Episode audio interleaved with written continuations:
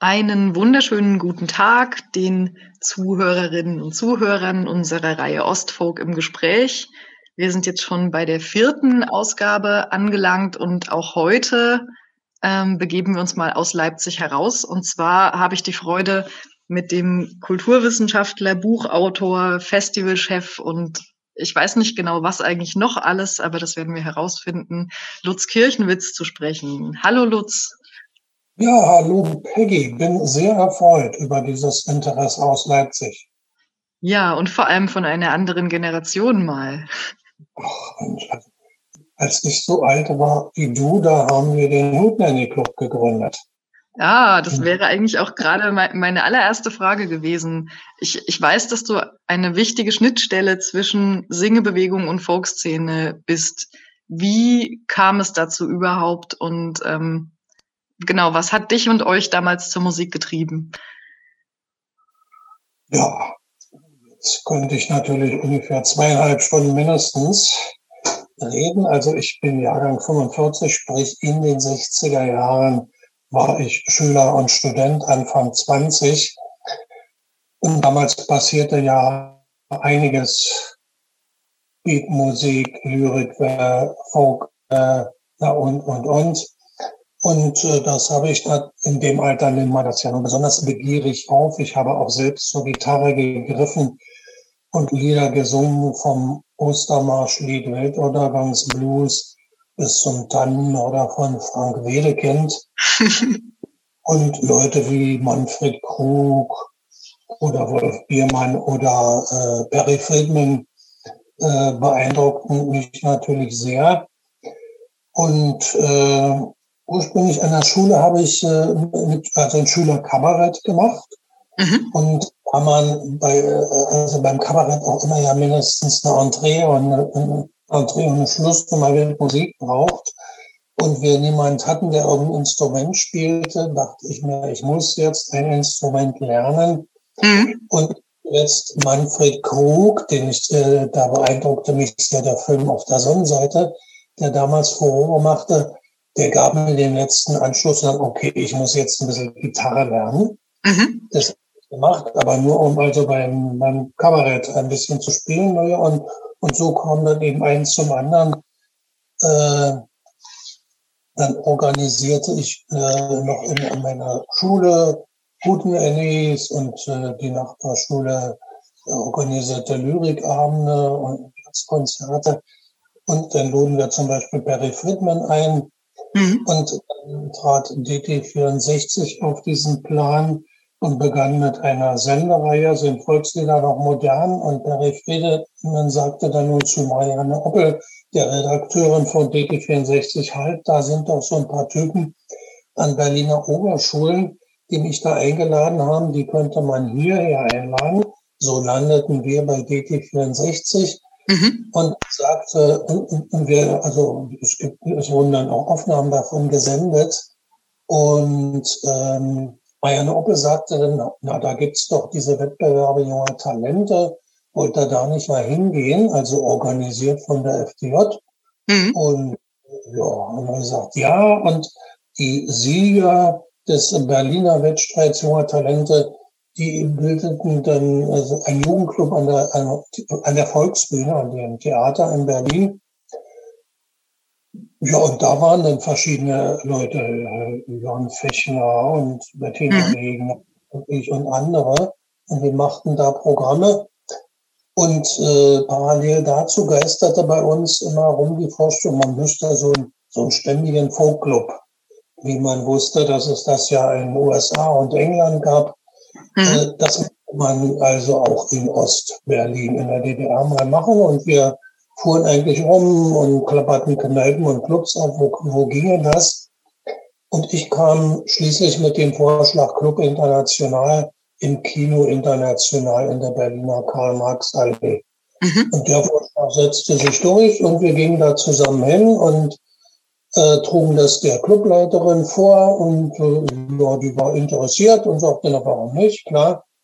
Und so beschlossen wir, also eigentlich erstmal, das sollte Huten in den Club heißen, aber war nur gedacht als eine Veranstaltungsreihe, erstmal monatlich, dann zeitweise mal 14-tägig. Also jedenfalls so entstand der Hutenende-Club. Anfänglich waren das also ganz verwechselte, das war keine, keine feste Besetzung, kein Ensemble, keine Band. Nur einzelne Leute, die da immer mal so kamen. Und erst allmählich bildete sich da ein Kern heraus. Mhm.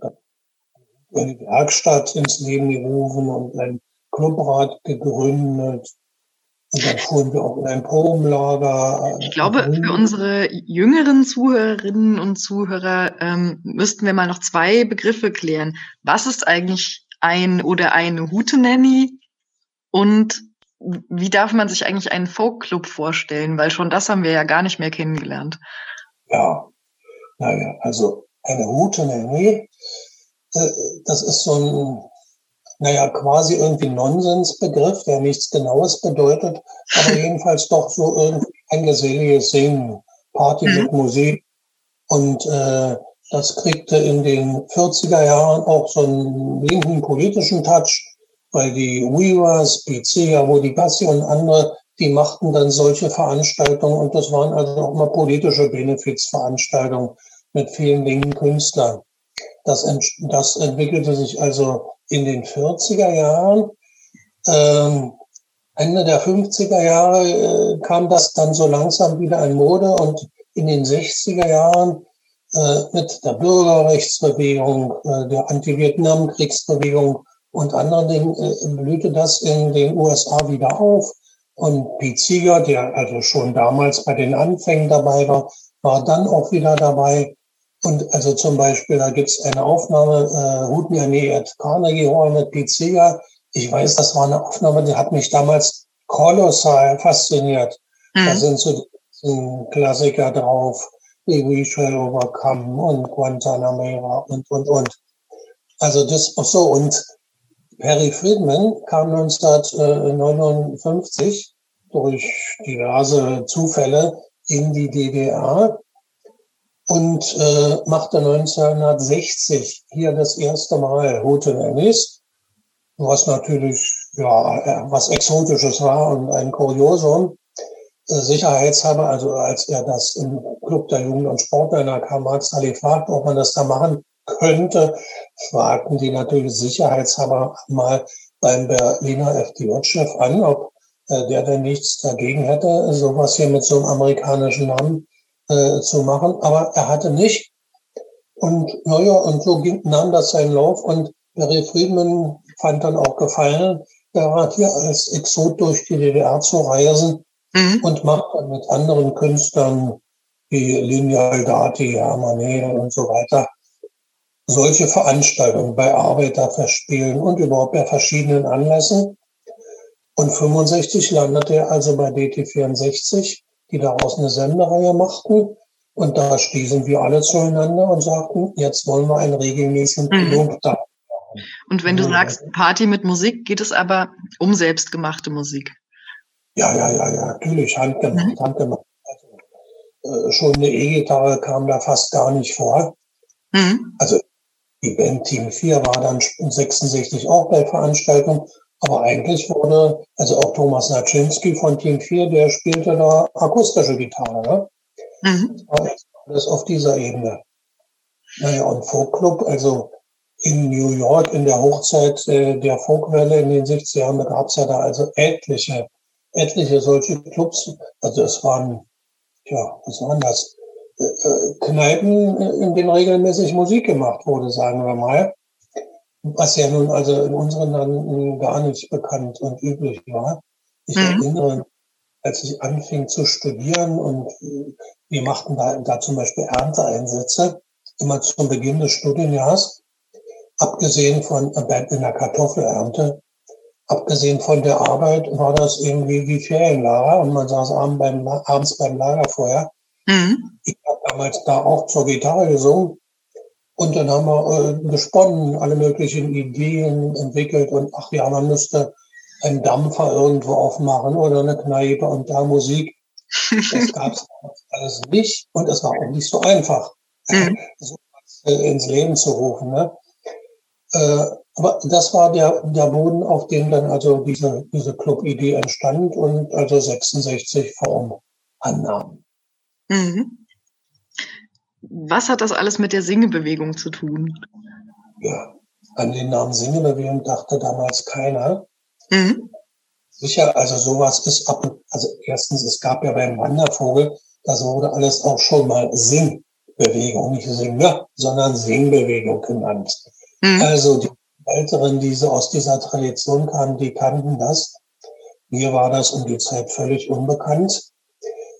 Und äh, der springende Punkt war jetzt der amerikanische Begriff Hutenelli. Also der Kalte Krieg äh, führte ja dazu, dass von beiden Seiten auch Musik äh, stark politisiert wurde. Mhm. Also dass, dass Presley äh, nun nicht nur Rock'n'Roll-Star war, sondern auch ein amerikanischer Besatzungssoldat in Westdeutschland, NGI. Mhm, das macht, verlieh der Sache natürlich, also man konnte sagen, entweder war das ein toller Propaganda-Trick, als sich das jemand ausgedacht hat, aber ich weiß nicht, ob das die Überlegung so genau war.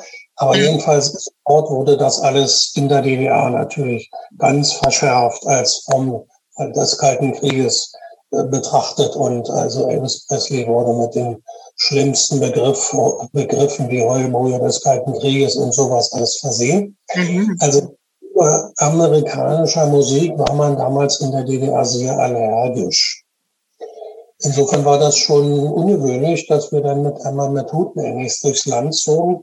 Mhm. Und an 1967 rappelte es aber gerade mal wieder in der Führung, äh, da stand ein Parteitag bevor der SED und da machte man immer irgendwelche Kampagnen.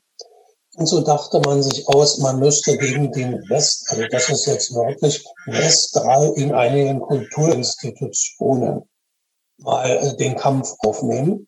Und damit meinte man also zum Beispiel auch Hutenanni. Also um ein Haar wäre der Hutenanni-Club abgeschossen worden.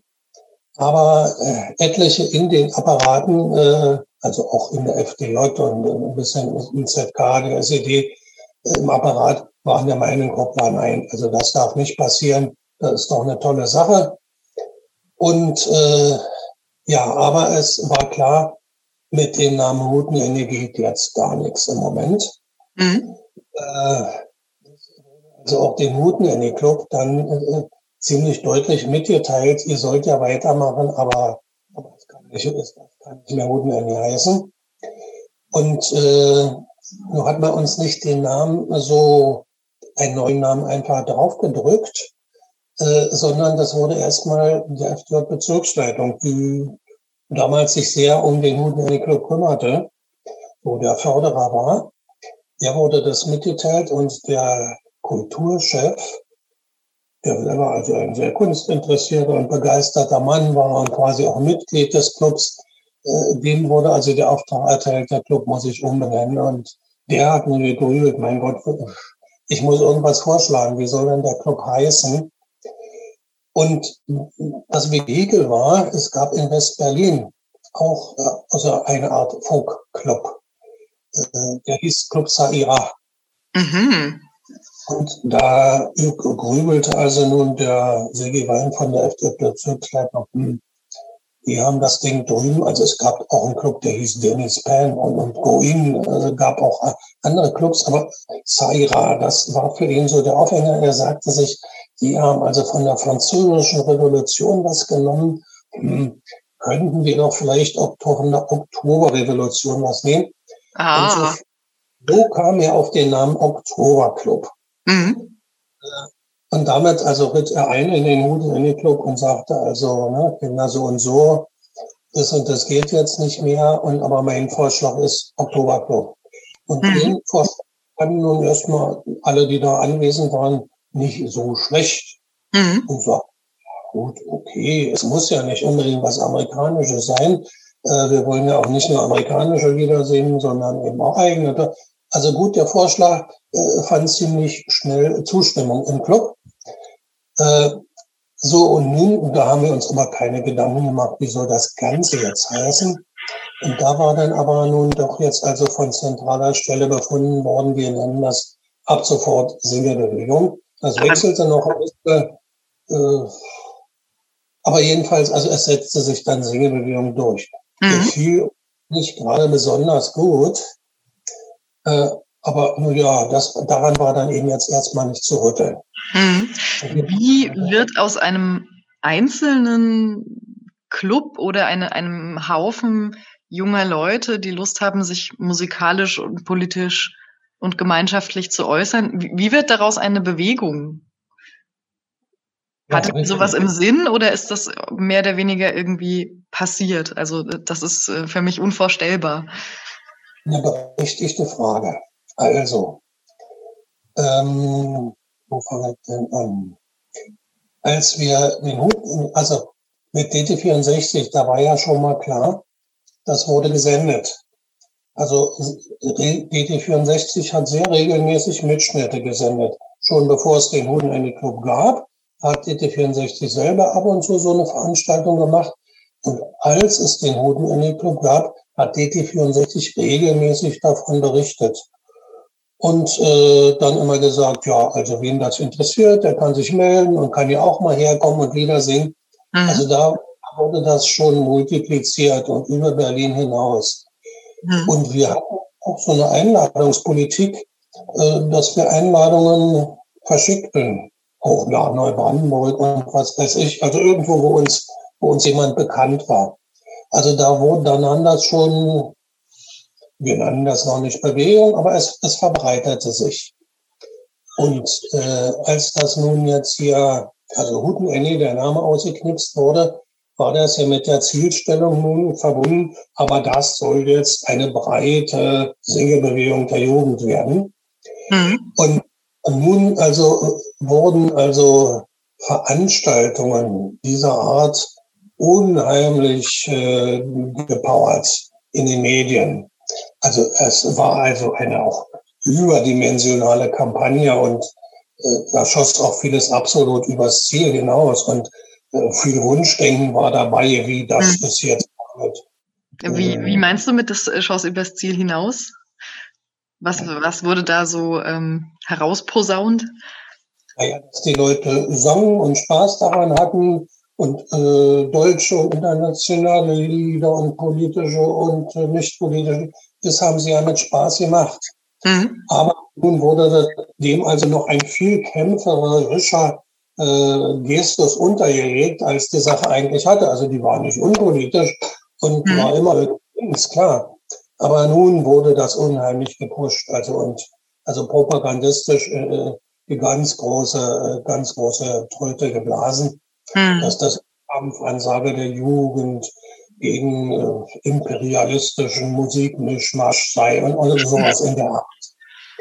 Äh, also zum Beispiel habe ich mal äh, jetzt vor ein paar Jahren im Bundesarchiv gelesen, in Unterlagen des FDO-Zentralrats, äh, was die für eine Konzeption hatten für die erste Werkstatt äh, der Singleclubs 1967. Da stand also drin, und das soll also ein ganz groß der Kampf gegen die imperialistischen Kultureinflüsse geführt werden. Niemand hat dort an sowas gedacht. Mhm. Ich habe auch davon nichts gewusst. Also da wurde in den Konzepten oder in den Artikeln natürlich also äh, ja, wurde auch viel übertrieben und äh, das entsprach, da entsprach manches nicht der Realität. Aber nichtsdestotrotz, es hatte zur Folge, dass dann als äh, Pfingsten 1967 ein FDJ-Treffen stattfand in Karl-Marx-Stadt. Also dort wirklich auffallend viele Trupps mit Gitarren rumzogen mhm. und Lieder sangen. Das hatte es bis dato bei FDJ-Treffen noch nie gegeben. Mhm. Also das, mit, das war ein Resultat. Und DT64 blieb dann dran und gab nämlich die Anregung zur, zur, zur ersten Werkstattwoche der Singelclubs. Also es war, es liefen da im Hintergrund Sachen, die ihr euch gar nicht ausmalen konntet und die auch überhaupt nicht anfangs eure, eure Motivation waren. Das propagandistisch alles überfrachtet wurde. Mhm. Und es war also immer so eine Mischung. Also Ende der 60, also Ende der 60er Jahre war das Korsett der FDJ zeitweise ziemlich eng. Also mhm. da war die Vorstellung dahinter, dass eben sind eben singende FDJ-Gruppen die müssen auch alle so ein FDJ-Hemd anhaben und die müssen vor allem Kampflieder singen und gemeinsam singen. Und dann wurden die Clubs, die sich dann da so langsam herauskristallisierten, die künstlerisch auch etwas ambitionierteren, die wurden dann auch kritisiert. Also mhm. das müssten, die würden von der eigentlichen Aufgabe, Kampflieder in den FDJ-Grundorganisationen zu singen, davon würden sie abweichen. Das, da gab es noch den Begriff Massensingen. Mhm. also auch also, ja, ich weiß gar nicht, also es gibt schon ganz lange, aber aus der FDJ der 15 Jahre, das, das interessierte die Gruppen nur eigentlich nicht, aber das versuchte man in einer Zeit lang so überzustülpen, was aber nicht klappte und es setzte sich dann doch durch irgendwie, was die Gruppen machten. Das war dann aber zum Beispiel in den 70er Jahren äh, und nach den Weltfestspielen schon ganz anders. Da waren die Leute im FDJ-Apparat, in der Kulturabteilung des äh, Zentralrats auch eine andere Generation. Mhm. Die hatten nicht so diese alten äh, Schablonen im Kopf und die haben viel mehr auf das gehört, äh, was die Leute aus der Sinnebewegung, die Liedermacher selber so sagten.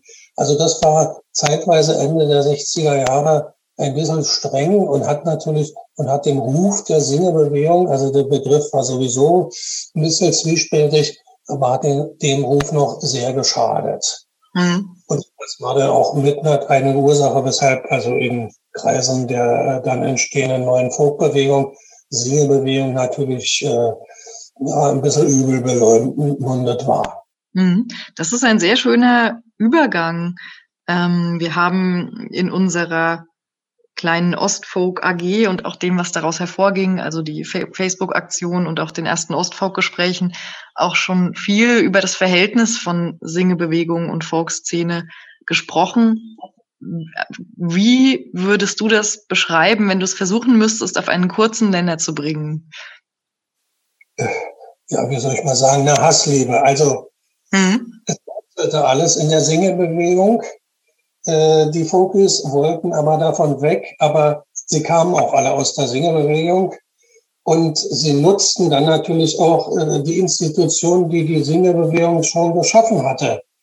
Also das beim Festival des politischen Liedes traten sie auf, später äh, beim Liedersommer der FDJ, äh, im Haus der Jungtalente in Berlin gab es den OKK, einen Kellerclub, in dem regelmäßig was stattfand die ersten größeren Folkfestivals fanden auch dann in, in, diesem Haus der jungen Talente statt. Und der, der Träger, der war äh, ein Singlezentrum der FDJ, das, durch, das dort existierte und also das ich zum Beispiel um diese Zeit leitete. Mhm. Also ne, da war schon so eine, so eine Abstoßung da, aber auch gleichzeitig ein Miteinander. Also als ich dann das Fink äh, konstruierte, was dir ja sicher ein Begriff ist, mhm. bin, ich, bin ich da auch hingegangen, ich, weil mich das interessierte. Und 76, 67 waren ja dann die ersten Funktreffen in Leipzig und 77 in Berlin. Und da habe ich dann gesagt, na, ich kann das Haus der Talente anbieten. Wir machen da ein Folkfestival. Mhm. Und das war dann drei Tage in allen Räumen und auf dem Hof. Und, das war, war wirklich toll. Das äh, sahen auch alle Vogels, die damals dabei waren. Aber mhm. das war unter dem Schirm der Sängerbewegung. Das wiederum war dann also auch ein Grund, weshalb das dann äh, ein paar Jahre später, also diese Verbindung an der Stelle in die Brüche ging, weil also, soweit ich mich erinnere, beim ersten Folkfestival 78, das war sehr unkompliziert, wie ich das also als Leiter des Singezentrums im Haus der Talente durchbringen konnte. Mhm. Da gab es auch Nachfragen, die FDJ-Bezugsleitung tolerierte das, aber machte auch gar nicht äh, das, was also bei FDJ-Veranstaltungen sonst eigentlich so notwendig wäre, große Vorlagen dort in den Leitungen. Also es ging äh, ganz gut auf kleiner Flamme. Und irgendwann kam dann die Bezugs Leitung und sagte, halt mal, Moment mal, aber entweder das ist jetzt ja richtig FDJ mit allem drum und dran und allen Vorlagen oder die FDJ lässt davon die Finger. Und äh, das ging ja zusammen mit dem äh, Streit überhaupt äh, staatlich. Wer ist dafür jetzt zuständig? Ne? Das hatte sich ja in Leipzig und mit Fink erstmal so spontan entwickelt.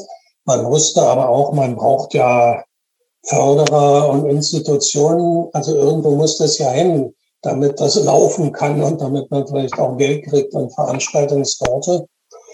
Und äh, 77 sagte ja dann das Kulturministerium, ja, okay, wir übernehmen das ins Haus für Kulturarbeit, in die ganzen Arbeitsgemeinschaften äh, für künstlerisches Volksschaffen. Dann wird eben noch eine neue äh, für Folkmusik gegründet. Aber es dauerte mehrere Jahre, bis es dazu kam. Mhm. Und dazu, dass in Berlin zum Beispiel äh, die SED-Bezirksleitung sagte, ja, Moment mal, dafür hat nicht die FDJ den Hut auf, sondern äh, der Magistrat und mhm. das Haus für Arbeit. Ja, das sind so diese Streitigkeiten, die auch Jürgen Wolf und Wolfgang Lein schon beschrieben haben, dass im Prinzip nach der Auflösung des Fink, also beschrieben in Folge zwei, sich keiner so richtig verantwortlich fühlen wollte. Ja, ja. Naja, und das führte, also, das war auch einer der Gründe für das Ende des Folkfestivals in Berlin. Der mhm. DFD hatte dann auch die Anweisung, sie setzt sich dafür nicht mehr den Hut auf, was sie bis dahin getan hatte. Ne? Und aber es äh, gab auch noch keinen anderen in Berlin, der das tun wollte. Hm. Sehr. Ja, und hm? ja, und dann kam? Dann kam hinzu das Desaster 1981, äh, Folkfestival äh, Friedrichs, Moment, wie ist das? Überlege jetzt Friedrichswerder, Friedrichswalde, Friedrichswalde, ja. Also da war ich selbst nicht dabei. Das kann ich auch nur vom Hören sagen. Aber da wollte man nun so, also in Nachfolge des Berliner Festivals, ein Open-Air-Festival machen, aber ohne dass so richtig erklärt war, wer dort den Hut auf hat. Und das führte also am Ende dazu, dass das von der Staatssicherheit als Erscheinung politischer Untergrundtätigkeit eingestuft und untersagt wurde. Und ich weiß noch, ich hörte damals in einer Versammlung, wie eine Mitarbeiterin der Kulturabteilung des ZKDSD von wilden Folklore-Festivals sprach, die man unterbinden müsste. Ich glaube, ich habe in der in der, äh, diesem Vortrag da gefragt, was denn das sei und was ich damit meine. Ich kann mich nicht erinnern, was die geantwortet hat. Die wusste es sicher auch nicht. Aber das war die Folge dieses Desasters in Friedrichswalde. Also Achtung, Vorsicht vor wilden Folklore-Festivals. Das hat also im Moment da ein bisschen, äh, war eine kleine Bremse. Und dann wurde das Folk Festival ja auch ähm, 82 oder 81 eingestellt im Haus der jungen Talente. Ja, ja, klar, das lief dann nicht weiter. Ja. Mhm. Hm. Mal ein. Dann, hm? Es kam dann 83 der Ligasommer der FDJ, was nur wiederum also vom Festival des politischen Liedes ein Ableger war. Und da sind dann natürlich auch ganz viele äh, Folkleute aufgetreten. Mhm. Ähm, wir machen mal einen kleinen Sprung. Du hast jetzt schon kurz das Festival des politischen Liedes angesprochen.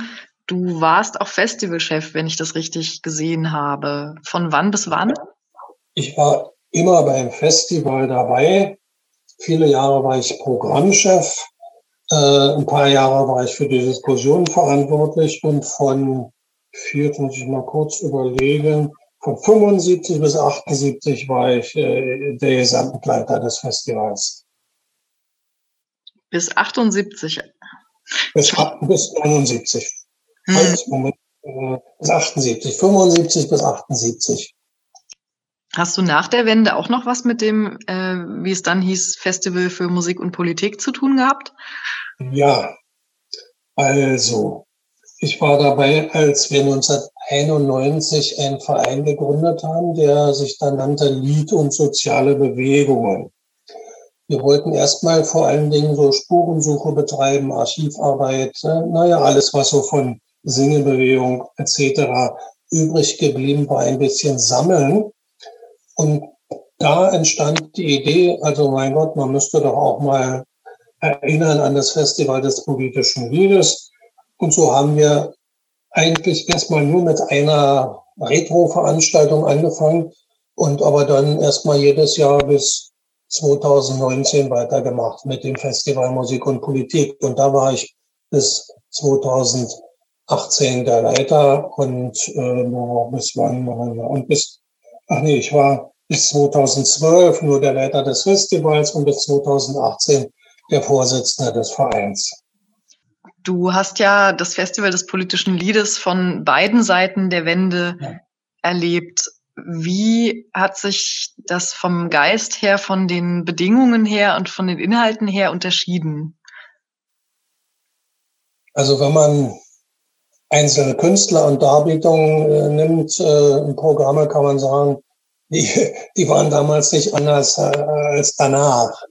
Aber natürlich äh, der politische Rahmen war ein anderer. Also in der DDR, klar war das ja staatsnah, bitteschön. Also das war keine Erfindung des Propagandaveranstaltung des Politbüros, das bestimmt nicht. Aber äh, ja, es bewegte sich im staatlichen Rahmen, wurde von der FDJ, äh, die, war, die wurde dann auch der Hauptveranstalter Mitte der 70er Jahre, wurde auch in jeder Hinsicht auch mit Apparat und, und auch mit einer ganzen Menge Geld gefördert. Das war dann eine richtig, ein richtiges ganz großes Musikfestival. Mhm. So, ist, das war nun natürlich, das war alles weg. Ich meine, das war es nicht von Anfang an. 1970 begann das als eine ziemlich kleine regionale Veranstaltung. Ne? Und erst so Jahr für Jahr äh, erweiterte sich das ein bisschen. Äh, nach der Wende, als wir dann, also 2000, äh, damit wieder anfingen, mussten wir das natürlich auf ganz kleiner Flamme machen und jedes Jahr sehen, wo kriegen wir denn irgendwo ein paar Fördermittel her. Mhm. Also ein Vergleich mit Rudolstadt, wo einfach nach der Wende dann auch ideale Startbedingungen war. Das passte so gut ins politische Konzept im Herzen Deutschlands äh, und äh, eine Leuchtturmveranstaltung im Osten. Also da flossen ja nun wirklich damals äh, auch Fördermittel aller Art hin und alle Rundfunksender waren natürlich dabei. Das alles entfiel natürlich bei uns hier. Äh, beim letzten, also vorerst wie auch immer, für immer oder vorerst letzten Festival Musik und äh, Politik äh, 2019 war das schon sehr toll, dass wir das drei Tage in der Volksbühne machen konnten. Mhm. Und das Haus und drinnen und draußen. Da waren aber auch mehrere günstige Umstände. Zum Beispiel, dass es in der Volksbühne gerade ein Desaster beim Intendantenwechsel gegeben hatte und dass auch wiederum der Senat, der Kultursenator sehr positiv gesinnt waren. Also da hatten wir auch mehr Geld als äh, je zuvor in den Jahren. Ne? Also das ist, war für uns schon, schon eine Ausnahmesituation. Und äh, ja, andererseits, ich meine, das Positive war, äh, es hat uns, also bis auf sagen wir mal, als wir einmal, zwei Jahre hatten wir mal die Bundeszentrale für politische Bildung als äh, Förderer. Da gab es schon Nachfragen nach bestimmten Dingen. Also als wir einen israelischen Musiker einladen wollten, haben wir auch getan, haben die dann darauf bestanden, aber dann muss unbedingt also auch in der Diskussion ein pro-israelischer äh, Redner da auftreten, dass ja, das politisch ausgewogen ist. Aber das war jetzt, also das war schon, schon ein, ein Sonderfall. Mhm. Sowas hatten wir in anderen Jahren nicht. Da konnten wir natürlich also selber unser Konzept entwickeln und äh, mussten nicht befürchten, dass uns jemand anders reinredet. Mhm. Und natürlich zu DDR-Zeiten, klar, da die da musste man das sich an die FDJ-Gepflogenheiten halten und zu jedem Festival musste eine Vorlage gemacht werden im Sekretariat des Zentralrats der FDJ, wo begründet wurde, was da stattfinden soll. Und da musste man natürlich dann auch so einen bestimmten politischen Rosenkranz runterbeten. Das ist so, wie das dann einmal war, ist zur Vorbereitung des so und so viel Parteitages oder so, was mhm. Reiner, reiner Quatsch war. Das war nur, nur so die Präambel, bevor man dann zum Eigentlichen kam. Manche Dinge also da konnte ja nicht jedes Detail vorgelegt werden und wer die Künstler sind, konnte da auch keiner beurteilen. Aber man kriegte halt für den Rahmen insgesamt grünes Licht und ja, vielleicht manchmal bestimmte Dinge gingen auch nicht. Oder als Beispiel 1977, also sprich kurz nach der Biemann-Ausbildung waren natürlich die Ängste groß, was passiert da beim Festival. Da waren dann auch Künstler ja dabei, die, die hatten unterschrieben ne, für mhm. Biermann. Also da, da gab es dann natürlich schon mal größere Ängste, was aber nicht dazu geführt hat, dass das Programm umgestoßen wurde. Aber so gab es sicherlich, also musste man da natürlich dann immer genau taktisch überlegen, was geht, was mhm. kriegt man durch. Gab es ähm, in der Vorwände-Festivalorganisation mal Entscheidungen und Zwiespälte hinsichtlich, was ist verboten und was ist erlaubt, die dir besonders schwer gefallen sind? Also in der Zeit, als ich Festivalleiter war, kann ich mich nicht erinnern. Die, mhm. also das Biermann nicht ging, äh, ja, das war sozusagen ungeschriebenes Gesetz. Darüber zu diskutieren war sinnlos. Äh, äh, da, da rührte sich nichts. Da hatte es ja so gelegentlich mal Anläufe gegeben, aber also nicht vom Festival, sondern von anderen Stellen aus. Also gut, das, das war erledigt. Ähm, naja, Stefan Kraft stieg dort beim Festival auf, aber nicht mehr als er dann selber in die deutlich oppositionelle Richtung ging.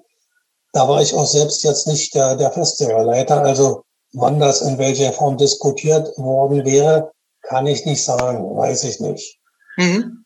Natürlich, das wäre nicht gegangen, das ist klar. Also wer dann, also offensichtlich oppositionell, der konnte nicht beim Festival auftreten. Mhm.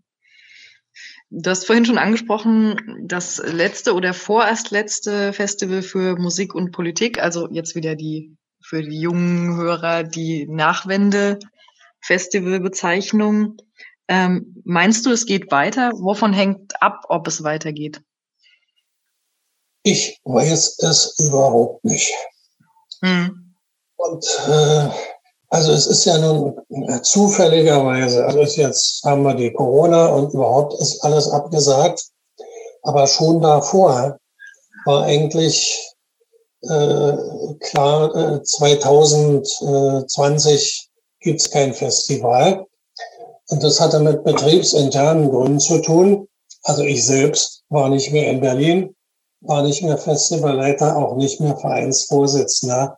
Ein anderer der, der die Hauptorganisation des Festivals 2019 gestemmt hatte, war eigentlich auch nicht mehr in Berlin, sondern halb auf den Philippinen. Also ein bisschen war der Kern, hatte sich zerstreut. Und es war nicht richtig klar, wie es überhaupt weitergehen könnte. Wie sich das, also wenn dann Corona mal vorbei ist, wieder zusammenschiebt, kann ich nicht sagen und auch nicht mehr so hundertprozentig selbst beeinflussen. Sicher, wenn irgendwas, werde ich da auch in irgendeiner Form und beratend oder wie auch immer dabei sein.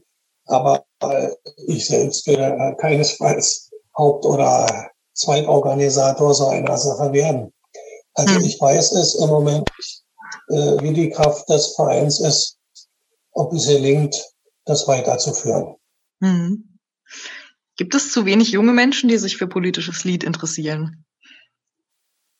Ja, ja, ja, die Frage ist ja immer dabei. Also wir haben über diese Frage oft, na, bestimmt bei jedem Festival diskutiert mhm. überhaupt. Ist ja der politische Liedermacher vorbei? Und klar, also der alles äh, äh, spricht ein bisschen mehr dagegen. Ob es die Medienentwicklung ist, ob die politische Situation äh, also ganz viele negative Faktoren gibt es. Dennoch, also wir haben alle Jahre immer gesagt, ja, gut, okay, die eigentliche Ära der politischen Liedermacher mag vorbei sein, aber es gibt das Genre nach wie vor und es gibt auch immer wieder junge Künstler, die in der Richtung was machen. Und wir hatten, haben das auch immer als eine Hauptaufgabe betrachtet, ein Podium für junge Künstler äh, zu schaffen. Haben hm. das auch äh, mindestens seit 2004 jedes Jahr gemacht. Und Dota zum Beispiel, das war überhaupt ihr erstes größeres Podium. Und mhm. ich könnte eine ganze Reihe von jungen Künstlern, die auch alle da aufgetreten sind. Und so haben wir auch immer bei den Organisatoren geguckt.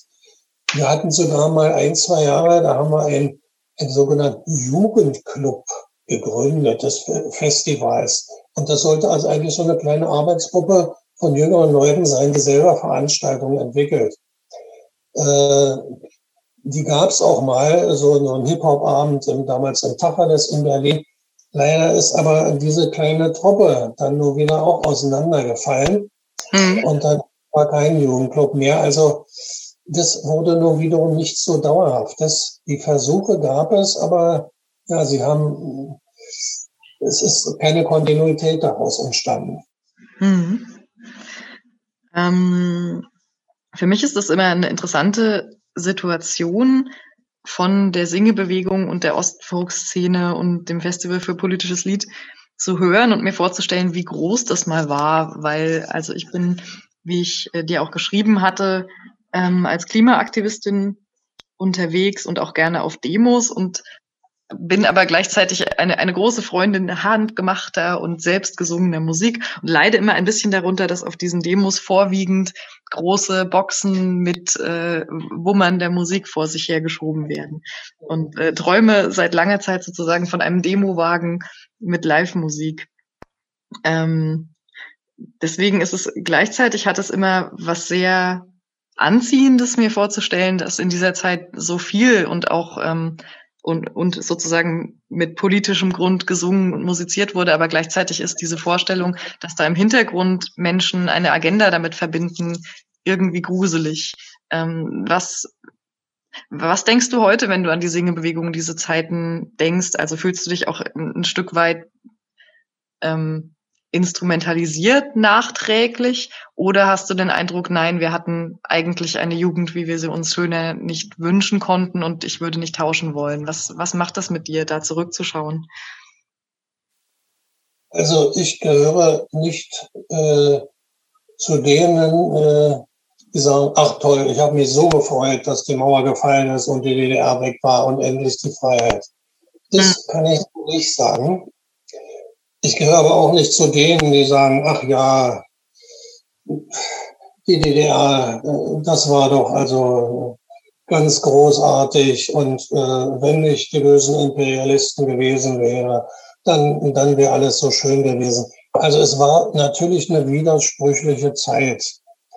Und äh, ja, ich, und wir haben, wir haben versucht, das unsere zu tun, unter den Bedingungen, unter anderen Bedingungen, natürlich kann man anderes tun. Ne? Und also aus heutiger Sicht wird man sich über manches wundern und sagen, mein Gott, warum haben die denn das damals gemacht?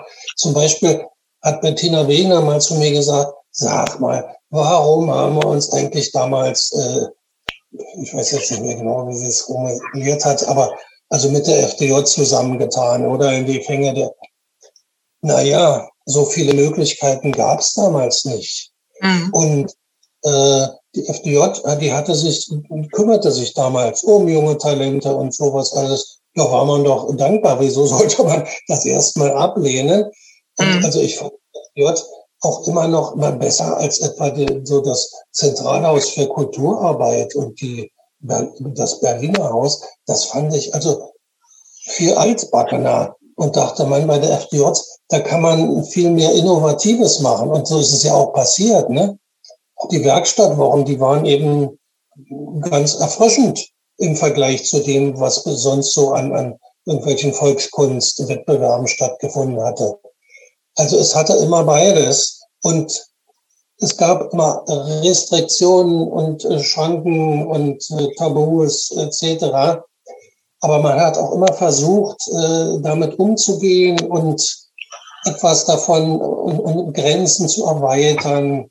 Und also alles in allem kann ich sagen, das ist uns gelungen. Also die politische Kultur der FDJ wurde mindestens zu Teilen dann auch umgekrempelt von der Singebewegung im positiven Sinne.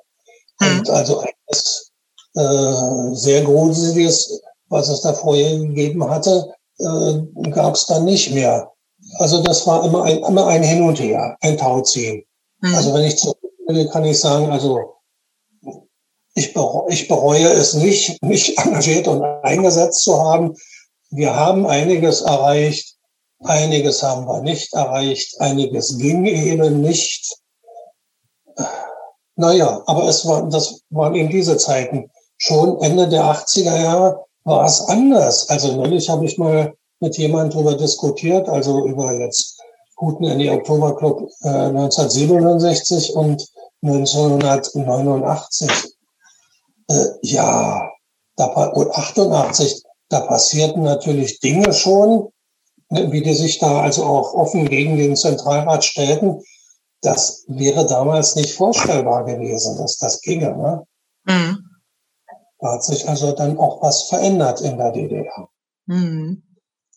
Ich habe manchmal den Eindruck, ähm, dass wir politischen, musikbegeisterten jungen Leute heute von vielen Sachen zu wenig haben, von denen ihr zu viel hattet. Also sozusagen zu viel Strukturiertheit bei euch so durch Jugendbewegungen, aber heute zerfällt halt alles und jeder kennt was anderes und ähm, ja. kommt halt mhm. voll darauf an, auf welchen Kanälen man unterwegs sind, äh, ist mhm. und äh, schon einfach mal fünf Leute zusammenzubringen, die die gleichen Lieder singen könnten oder dann auch noch einen Text von vorne bis hinten können, das ist halt heute quasi utopisch. Oder ähm, also ich habe sozusagen den Eindruck, dass es uns heute ganz gut täte, etwas mehr Gemeinschaftlichkeit, Singfreude und meinetwegen sogar Klassenstandpunkt an den Tag zu legen. Vielleicht ist das auch, weshalb ich ähm, mich immer frage, was, was kann ich aus dieser Zeit lernen und was können wir daraus mitnehmen?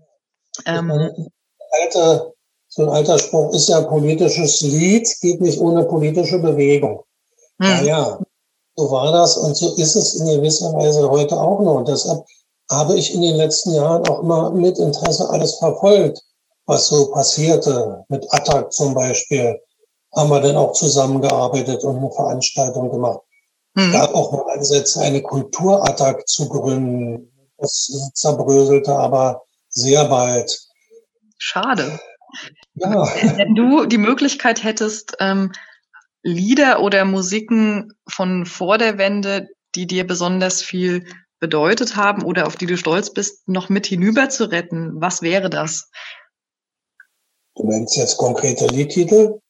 Oder ja, was, was, was würdest du gerne sehen, dass unsere Generation noch singt oder wieder singt? Ja, also ich meine, wieder singen in gewiss, also ganz viel passiert ja im Moment, dass Leute äh, Wundermann-Lieder nachsingen. Ja. Da gibt's Chöre, da gibt's Duos, also das passiert ja ganz viel zum Beispiel. Mein Chor macht das auch. Ja, ja, siehst du. Also das, das habe ich ja nun schon dauernd gehört, ne? Bestimmte Lieder von Gundermann. Aber wenn du jetzt so in, in deinem Umfeld und den, in den Berliner Zusammenhängen sozusagen etwas hinüber retten könntest, was wäre es? Das fällt mir jetzt schwer. Du kannst auch drüber nachdenken und mir eine E-Mail schreiben, wenn der, wenn dir ja, ja, ja, das Idee kommt. Schließen nochmal nach, ja.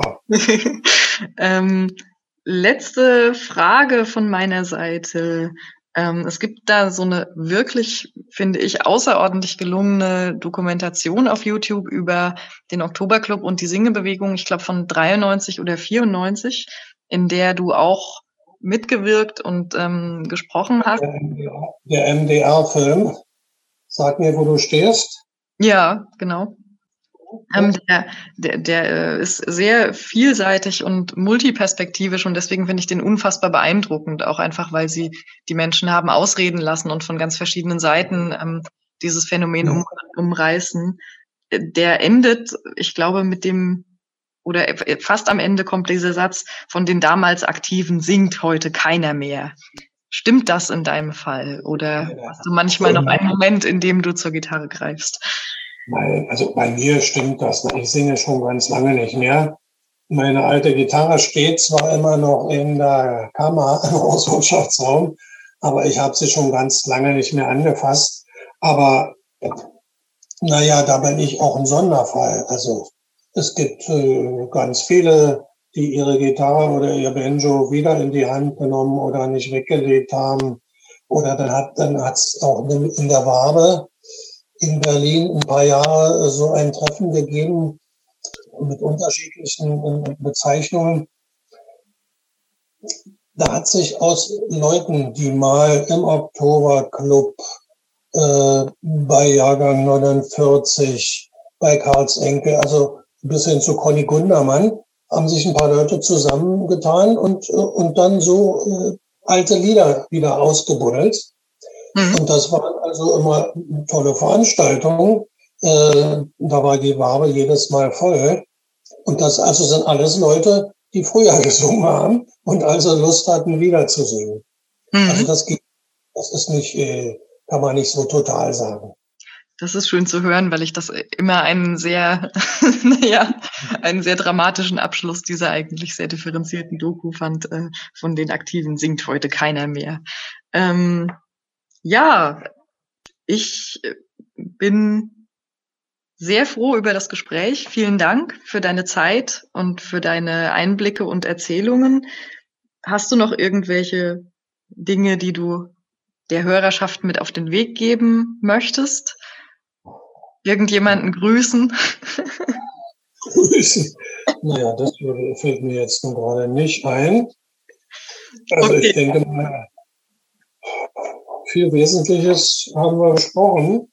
Mir fällt jetzt nichts ein, was unbedingt noch gesagt werden müsste. Okay, prima. Dann genau von ganzem Herzen danke. Ich bin äh, ich freue mich auf die nächste Folge Ostfolk im Gespräch und ähm, wünsche dir noch einen wunderschönen restlichen, was haben wir heute nochmal? Donnerstag.